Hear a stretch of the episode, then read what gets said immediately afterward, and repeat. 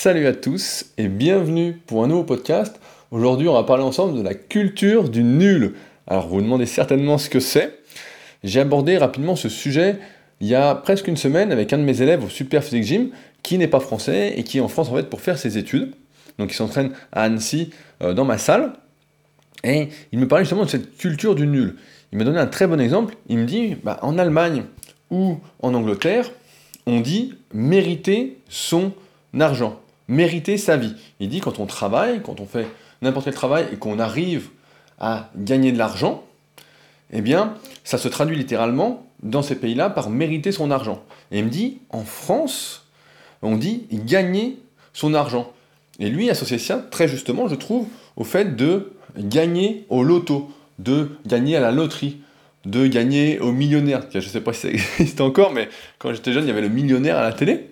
On grattait chez le marchand de journaux pour 10 euh, francs, puis si on avait les trois télés, comme dans le film Les Trois Frères, on pouvait euh, passer à la télé et on tournait une roue et on pouvait gagner entre 100 000, euh, c'était 100 000 francs à l'époque, et jusqu'à 1 million de francs. Et c'est vrai que j'ai l'impression qu'en France, on associe, c'est la seule culture que je connais, parce que je suis français comme la plupart d'entre vous, que quand on vit de son travail, qu'on met en, place des choses pour réussir à vivre par exemple de sa passion, de son entreprise, etc., eh bien, c'est mal vu quand on réussit. Et si on fait le parallèle, je pense que c'est un bon parallèle à faire avec l'école. Je ne sais pas si vous vous souvenez, mais quand vous étiez au collège, par exemple, on se souvient que ceux qui avaient les meilleures notes n'étaient pas considérés comme des personnes, des individus cool. Ils étaient souvent traités de faillots, euh, ils étaient un peu exclus de la bande, de la majorité. Alors qu'à l'inverse, la personne qui avait pas 10 de moyenne, euh, mais qui, paraissait sympa, etc., qui était en gros dans la majorité, la moyenne, bah voilà, la moyenne tout simplement, et ben lui était perçu comme quelqu'un de cool. Et donc en France, j'ai l'impression qu'on a cette culture du nul. Alors d'une part parce qu'on utilise peut-être les mauvais mots, et d'autre part parce que c'est ancré. On voit bien que quand quelqu'un réussit, la majorité va être là, en France, à critiquer cette personne, à penser que c'est un tricheur, qu'il n'est pas honnête, qu'il ne mérite pas euh, d'en être où il est. Alors qu'à l'inverse, je me souviens, j'étais deux fois au Canada, notamment euh, sur Montréal, et là-bas, bah, c'est tout l'inverse, j'ai l'impression. Quand quelqu'un réussit, là, il fait partie de la sphère des personnes cool. Il est pas adulé, mais on va s'intéresser à ce qu'il fait, comment il a réussi, et on va l'encourager à faire mieux. Les gens sont plus sympathiques envers ceux qui réussissent qu'envers ceux qui ne réussissent pas et qui ne font rien. Parce que dans la culture anglo-saxonne, vous me corrigerez euh, si vous y connaissez un peu mieux que moi là-dessus, mais j'ai l'impression qu'on comprend bien que personne ne réussit sans travailler. Et que si on ne réussit pas, la plupart du temps, si on n'arrive pas à atteindre ses objectifs, que ce soit sportif ou en tant qu'entrepreneur, eh bien, ce n'est que de sa faute. C'est parce qu'on n'a pas mis en place les choses qu'il fallait, on n'a pas fait le travail nécessaire pour arriver là où on le souhaitait. Et dans ce cas-là, on ne fait pas figure de mec cool, on fait figure de mec nul. Alors qu'en France, bah, c'est tout l'inverse. On voit bien, quand quelqu'un euh, a du mal, c'est compliqué pour lui, etc., eh ben, les gens vont être sympathiques avec, vont dire Ah, le pauvre, ah, j'ai pitié, tenez, je vais vous aider, etc. Alors que si quelqu'un réussit, la plupart des Français ne vont pas dire Ah, il a réussi, c'est super, aidons-le encore un peu plus, etc. Euh, ils vont plutôt dire Bah, il a réussi, euh, il a dû tricher, il a dû magouiller, il ne mérite pas ce qui lui arrive. Comme si, en fait, euh, gagner sa vie, si on prend ce, terme-là, bah voilà, c'était comme s'il avait gratté au tirage et puis qu'il avait gagné. Alors que je pense très simplement que chacun mérite le même traitement à partir du moment où il agit pour obtenir des résultats, atteindre un objectif. Il n'y a pas... J'ai du mal avec cette notion de... Mais c'est peut-être exclusivement français, je ne sais pas si vous êtes tous français euh, sur ce podcast, mais en tout cas j'aimerais bien avoir votre avis si vous n'êtes pas français, euh, sous le podcast ou directement par email, sur rudy.koya.yahoo.fr. Mais j'ai l'impression qu'en France, si on réussit, c'est qu'on a triché. On ne peut pas réussir de manière honnête.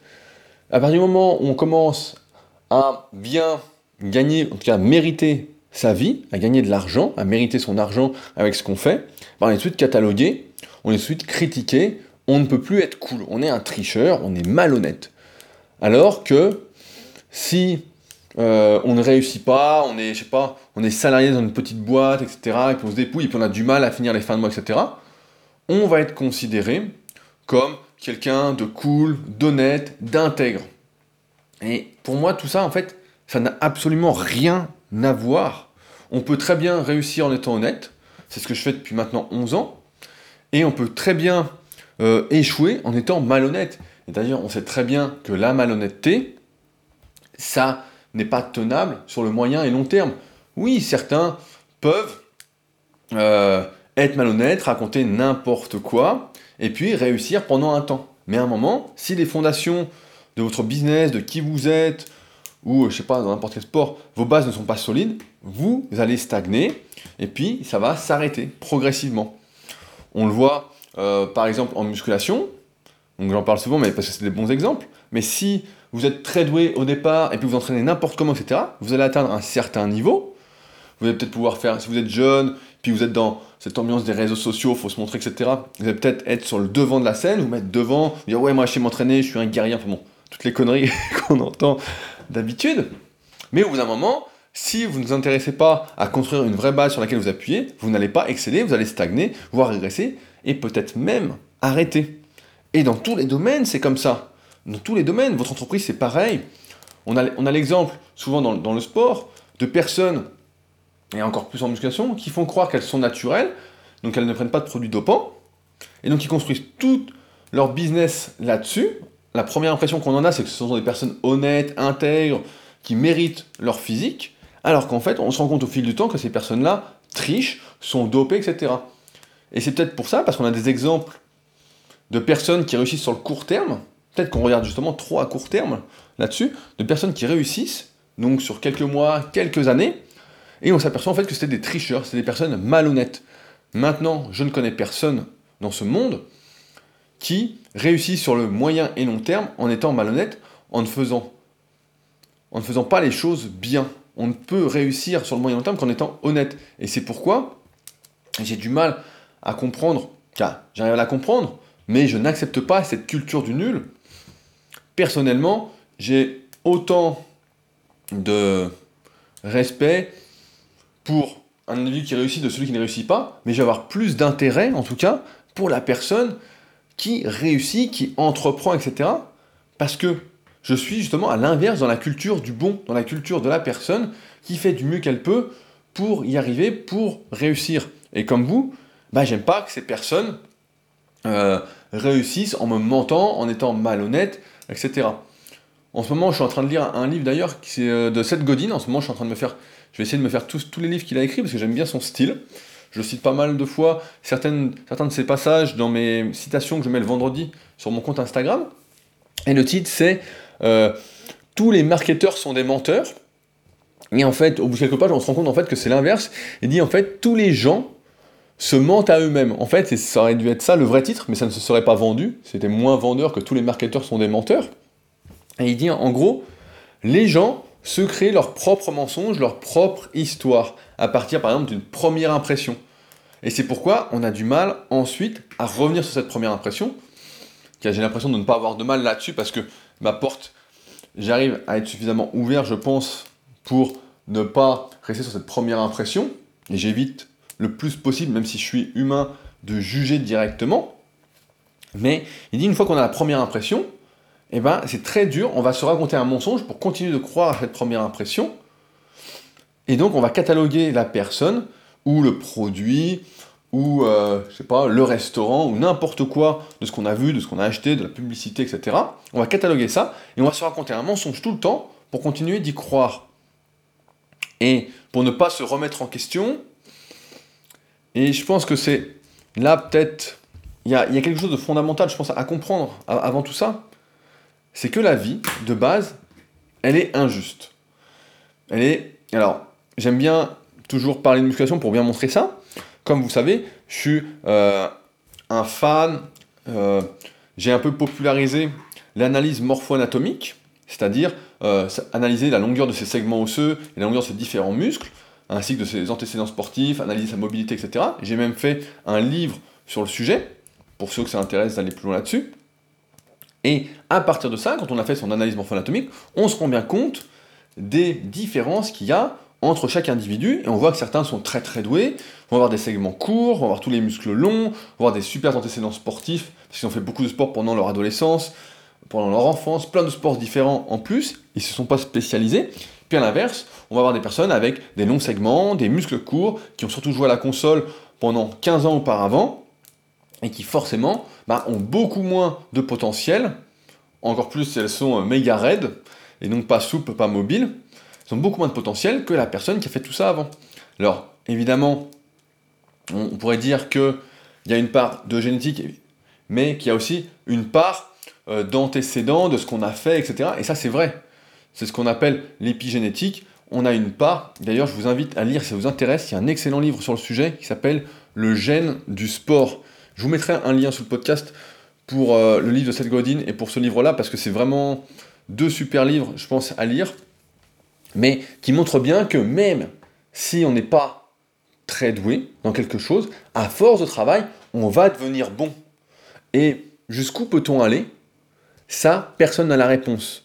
Si vous avez tous les muscles courts, en musculation et vous souhaitez vous développer, personne ne sait jusqu'où vous pouvez vous développer euh, en vous entraînant pendant des années, consciencieusement, en faisant ce qu'il faut, en forçant, en étant motivé, etc. Personne ne le sait. C'est juste qu'au départ, vous avez moins de potentiel. Mais c'est parce que vous avez moins de potentiel qu'il ne faut pas, qu'il faut dire que la vie est complètement injuste et que vous ne pouvez rien y faire. C'est pas parce que la vie est injuste que ça empêche de faire des choses, que ça doit vous empêcher de réaliser, de réaliser vos rêves, de bâtir, d'entreprendre, etc. ça dont vous avez envie.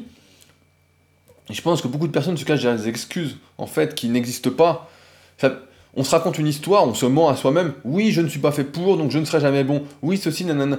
Mais avec ça, on peut se trouver des excuses à tout, en fait. Absolument à tout. On peut dire, voilà, euh, je ne suis pas fait. Je sais pas quel âge vous avez, mais euh, quel âge vous avez. Mais euh, je ne suis pas fait pour courir. Je ne suis pas fait pour apprendre une nouvelle langue. Oui, j'ai toujours été nul en maths. Oui, non, non, non, non. Maintenant, ce qu'on sait, c'est qu'à force de travail, tout le monde peut atteindre un certain niveau. Tout le monde, absolument tout le monde. En musculation, bah, par exemple, c'est atteindre le niveau au moins silver du club super physique en fonction de notre poids de corps. Voilà, vous allez pouvoir arriver au niveau silver du tableau du club super physique. Donc c'est clubsuperphysique.org, un tableau qu'on a créé en 2012, euh, un peu à l'instar des ceintures dans les sports de combat, dans les arts martiaux. Et ça, tout le monde peut y arriver. Et quand vous arrivez à ce niveau-là, bah, vous n'êtes plus, euh, vous n'êtes pas tout mec, vous avez déjà un très bon physique. Alors après, tout dépend de ce qu'on appelle un très bon physique, mais en tout cas, vous ne serez plus un lambda parmi euh, la masse, vous ne serez plus dans la moyenne, vous serez au-dessus de la moyenne, en tout cas d'un point de vue physique.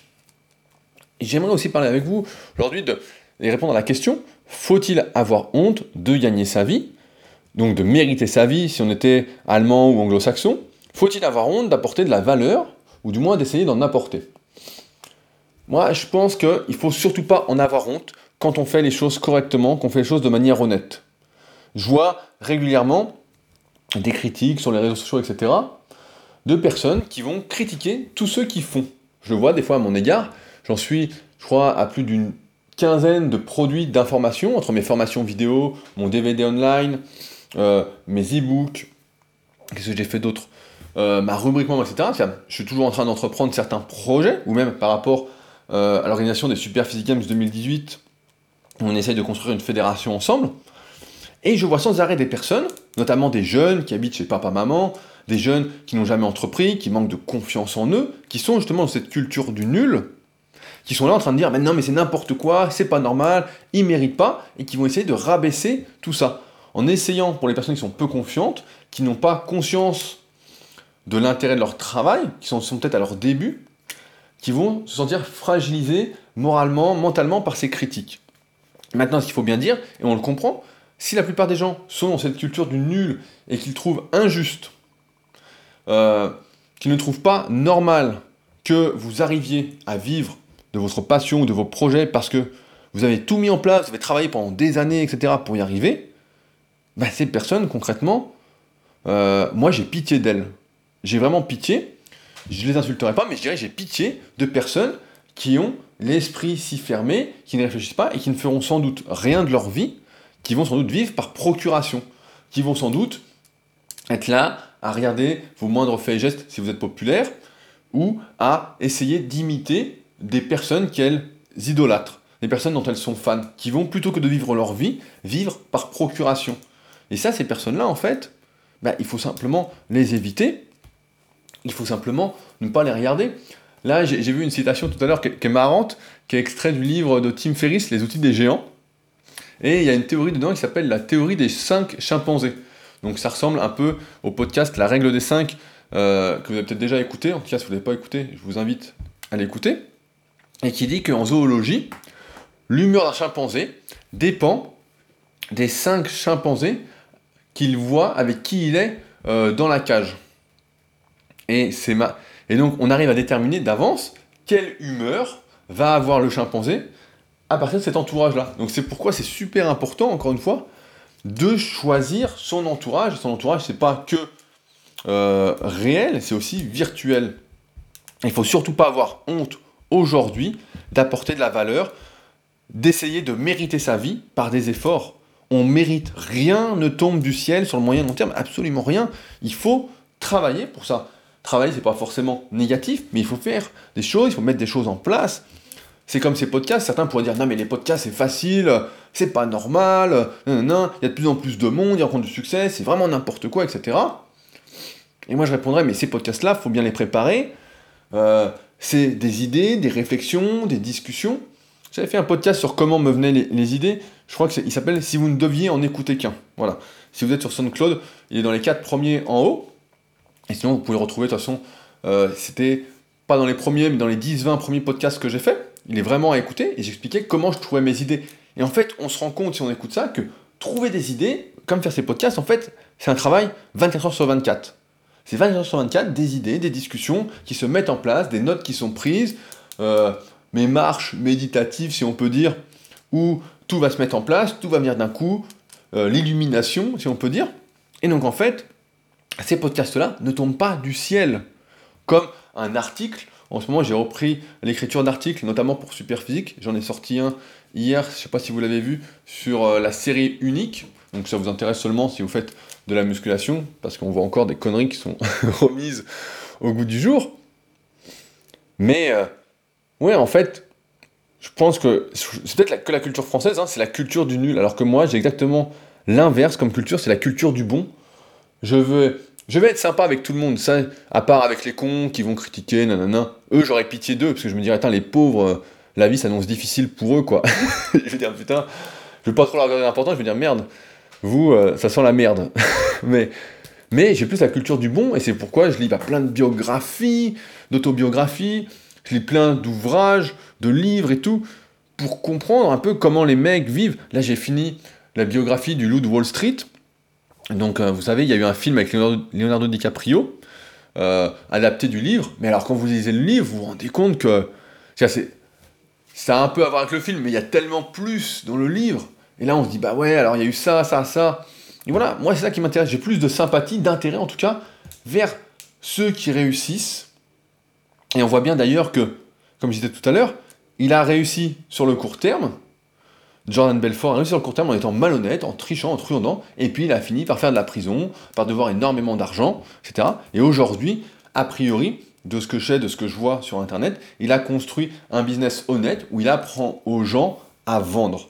Parce qu'avant tout, c'était un excellent orateur, c'était un excellent marketeur, si on peut dire, même si j'aime pas trop ce mot marketeur, c'est quelqu'un qui avait confiance en ce, qu'il faisait, il savait ce qu'il faisait, et il avait des facilités à les exprimer, à convaincre les gens, à former les gens pour apprendre.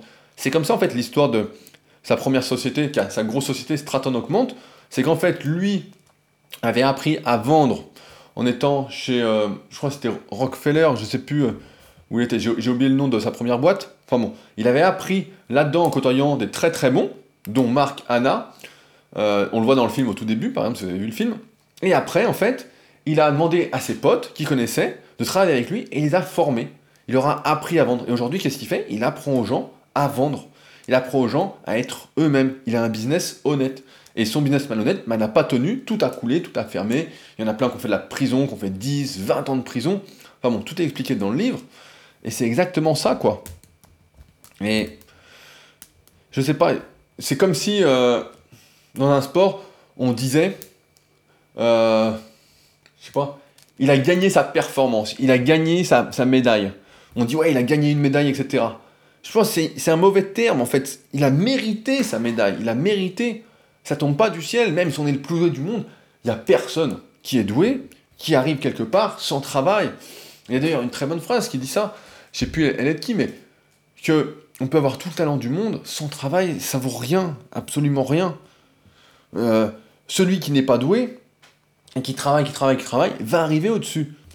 J'aime bien mon, exemple en, musculation parce que j'ai vu en 16 ans de présence sur les forums internet et notamment sur euh, Power Attitude, bah, qui n'existe plus malheureusement. Je parlais avec son fondateur ce matin. C'est marrant, des fois entre vieux d'internet, on discute, on est nostalgique, etc. Puis sur le forum, l'ancien super physique, donc sur Smart Weight Training, eh ben, j'ai vu passer des gens qui étaient extrêmement doués, mais très très doués, deux fois plus doués, trois fois plus doués que moi, qui moi quand j'avais 16 ou 17 ans, les mecs avaient déjà un niveau incroyable, faisaient déjà 10 à 110, 10 à 120 au développé couché, pendant que moi je faisais 10 à 80 ou 10 à 90, et pourtant j'étais déjà assez doué en force, j'ai toujours eu du jus, etc. Mais les mecs faisaient 20 kg, 30 kg plus en série de 10, sur tous les exercices, les mecs étaient énormes, alors que je faisais taille moins 10. Je faisais 1,95, 82 kg on voyait, on savait même pas que c'était de la musculation, on disait bon bah ils doivent faire de la course à pied ou et j'en ai vu des comme ça, plein plein plein qui étaient devant moi pendant des années, des années, des années. Et qu'est-ce qui s'est passé? C'est que la plupart du temps ils ont arrêté. Ils ont arrêté en fait parce qu'ils n'avaient pas la base dont je viens de vous parler. Ils n'ont pas eu à un moment l'envie, la motivation de mériter leur progrès. Ils n'avaient pas, ils pas cette notion du mérite. Et aujourd'hui, plus que jamais, c'est ça que vous devez avoir, c'est cette notion du mérite. Si vous n'avez plus cette notion du mérite, si vous ne l'avez pas, vous ne pourrez pas réussir, parce que vous devez mériter votre vie. Rien va tomber du ciel. Là, je dis mériter votre vie parce qu'on est dans une optique d'entrepreneuriat. On est ensemble aujourd'hui, on parle de ça. Maintenant, si on parlait du bonheur, de l'épanouissement, etc., je ne vous dirais pas ça. Mais dans l'entrepreneuriat, vous devez mériter. C'est, ce n'est que comme ça que ça fonctionne. Et si. Il y a un truc, qui, petite anecdote. Bon, comme vous savez, moi je suis à fond dans la pratique de la musculation sans dopage naturel. Et j'ai fait pas mal de vidéos sur le sujet des produits dopants pour expliquer que quand on prenait des produits dopants, bah, on méritait moins ses progrès. Ce qui est très logique et qui n'est pas à débat. Si on prend quelque chose pour s'aider à être plus musclé, plus fort, etc., et que ça ne dépend pas que de soi, que de ses propres progrès, de ses propres efforts à table, à l'entraînement, sur l'hygiène de vie, etc., bah on mérite moins son physique. Et malgré tout, ça, c'est une notion qui est plus intégrée, parce que ceux qui prennent des produits dopants vont dire, mais non, nous on s'entraîne aussi dur, peut-être même plus dur, etc. Non, mais en fait, dans tous les cas, on mérite moins ses progrès si on triche. C'est aussi simple que ça. Et c'est peut-être parce que beaucoup de personnes trichent, peut-être qu'on n'a pas la patience d'attendre suffisamment longtemps pour voir les tricheurs tomber, qu'on tire des conclusions hâtives, c'est-à-dire que beaucoup tirent des conclusions hâtives, et qu'on pense que quand quelqu'un réussit, bah, il triche, et qu'on en arrive à la culture du nul. Un tel à l'école à 18 de moyenne, c'est parce qu'il doit tricher. Il doit tricher, le mec, c'est sûr. c'est pas possible qu'il ait 18. Moi, j'ai 8 de moyenne, je fous rien, mais et je comprends pas pourquoi lui travaille, moi j'arrive, moi je travaille pas, et puis on n'a pas les mêmes notes. Bah ouais mon gars, parce que toi, tu fais pas les efforts qu'il faut pour. Tout simplement, c'est. Pour ça, faut vraiment la notion du mérite, quoi. La culture du nul, c'est. Qu'à moi, ça me. C'est incroyable pour moi parce que j'ai jamais eu cette culture du nul. J'ai jamais trouvé quelqu'un de cool parce qu'il avait 8 sur 20 ou qui galérait dans la vie. J'ai jamais eu spécialement d'intérêt. Après, si je vois quelqu'un qui a besoin d'aide, bah ouais, je vais l'aider parce que c'est ma nature. Je donne, je donne, je donne, mais de moi-même, de base, je vais pas aller m'intéresser, même s'il y a des choses sans doute intéressantes, mais à ces personnes-là en priorité. Et aujourd'hui, bah ouais, c'est la culture du nul. Si vous réussissez, vous, vous serez plus dans la culture du mérite, et la culture du mérite, bah on est une minorité, encore une fois. Raison de plus pour bien choisir euh, ces chimpanzés, les chimpanzés qu'on côtoie, quoi. voilà ce que je voulais vous dire, quoi, mais c'est... Euh, c'est vrai que cette culture du nul, c'est incroyable, et quand on y réfléchit, en France, c'est que ça, quoi. Hein. Le ouais, la personne qui réussit, est critiquée, blâmée, etc. Et t'es pas cool, quoi. Surtout, t'es vraiment pas, pas cool comme gars, t'es pas sympa, quoi. c'est vraiment comme ça, quoi. Donc c'est marrant, quoi. Alors que, si on y réfléchit un peu, là je sais que vous allez y réfléchir parce qu'on est un peu dans, le même état d'esprit, quoi, mais personne ne réussit comme ça, quoi. Il mérite, il a travaillé, euh, voilà, quoi. Et c'est là, justement, que vous devez vous intéresser à ces personnes-là pour, justement, voir comment elles ont fait, que ça vous inspire, que vous puissiez faire votre propre chemin, vers vos propres objectifs, quoi. Ne pas copier le chemin par exemple, que j'ai emprunté ou qu'un autre entrepreneur a emprunté, mais faire votre propre chemin. Parce que c'est comme en muscu, vous avez les exercices à faire qui vont vous correspondre, puis les exercices qui vont correspondre à d'autres personnes. Même s'il y a des similitudes, il y a beaucoup de similitudes, il y a quand même des divergences, des différences, et c'est là que vous devez vous faire confiance pour faire. Enfin bon, c'est pas le sujet du podcast. À ce sujet, pendant que j'y pense, euh, j'ai fait un podcast sur la chaîne, sur le podcast Marketing Mania, pour ceux que ça intéresse. Alors, je préviens d'avance, c'est vraiment sur l'entrepreneuriat pur, mon parcours, etc. Donc ça change du ton de ce podcast-là, parce que c'est Stan qui anime le podcast, et il avait des idées, des sujets très précis qu'il voulait aborder. Donc il vient de sortir, donc Marketing Mania, directement sur podcast ou sur SoundCloud. Donc n'hésitez pas à me faire votre retour, mais pour l'instant ça a l'air de plaire à ceux qui l'ont vu, qui l'ont écouté en tout cas. Euh, je voulais en rajouter euh, sur les commentaires comme d'habitude. Si ce podcast vous a plu, que mes podcasts vous aident à réfléchir, etc., je vous remercie d'avance de laisser un petit commentaire directement sur l'application podcast ou sur iTunes. Alors pour ce faire, si vous êtes sur téléphone, il suffit de descendre euh, et d'aller tout en bas et de mettre rédiger un avis. Donc euh, c'est en bas, c'est pas en haut, et vous pourrez rédiger un avis. L'application a changé depuis peu, et donc il faut aller en bas, et puis vous pourrez laisser un commentaire avec une petite note de 5 étoiles pour que ce podcast, on soit de plus en plus nombreux. Euh, donc je vous laisse avec plusieurs liens euh, sous le podcast. On a dit euh, le lien du livre de Seth Godin. Donc c'est plus le titre exact, mais en tout cas ce sera le premier lien. Le deuxième lien avec les outils des géants, qui est vraiment très intéressant à lire, qui est un peu foutoir, mais il y a pas mal de trucs, de citations, d'interviews très inspirantes. Je vous laisse, avec un autre lien, si vous souhaitez rejoindre ma bande de chimpanzés. Donc, euh, c'est les chimpanzés, entre guillemets, avec qui je discute tous les jours, etc. Donc, ça, c'est le troisième lien. Et euh, je vous laisse avec un quatrième lien. C'est un lien vers ma newsletter, mais en fait, c'est surtout un lien qui vous permet d'accéder à un e-book gratuit sur ce qui m'a permis de développer mes triceps. Donc, si vous faites pas une situation, ça va pas vous intéresser, mais ça reprend ce que j'ai dit dans le podcast, à savoir que j'étais pas très doué pour les triceps. Je vous explique pourquoi dans ce e-book-là. Je vous montre par A plus pourquoi j'étais pas doué, et comment malgré tout, j'ai réussi à les développer bien au-delà de ce que la plupart, la majorité pensait possible. Si j'avais écouté la plupart des individus, bah, j'aurais jamais développé mes triceps. Et malgré tout, j'ai réussi grâce à toute une réflexion que je vous propose dans cet e-book et grâce à un exercice en particulier que j'ai découvert. Donc pour bien vous montrer que, encore une fois, Ouais, peut-être que la vie est injuste au départ, mais la vie n'est pas injuste toute la vie. On part pas tous avec les mêmes bases, mais à force de travail, qui sait où on arrivera? Sans doute plus loin que tout ce que euh, tout le monde pense. En tout cas, voilà pour ce podcast. Euh, si vous avez des idées de sujets, encore une fois, sur ce podcast, vous pouvez m'écrire. Je remercie Hamid et Julien de m'avoir déjà envoyé des idées de sujets pour les podcasts, ainsi que Tony qui m'en envoie régulièrement par SMS. Euh, donc n'hésitez pas, mon email rudy.koya.yahoo.fr et nous on se retrouve donc lundi pour un nouveau podcast. Salut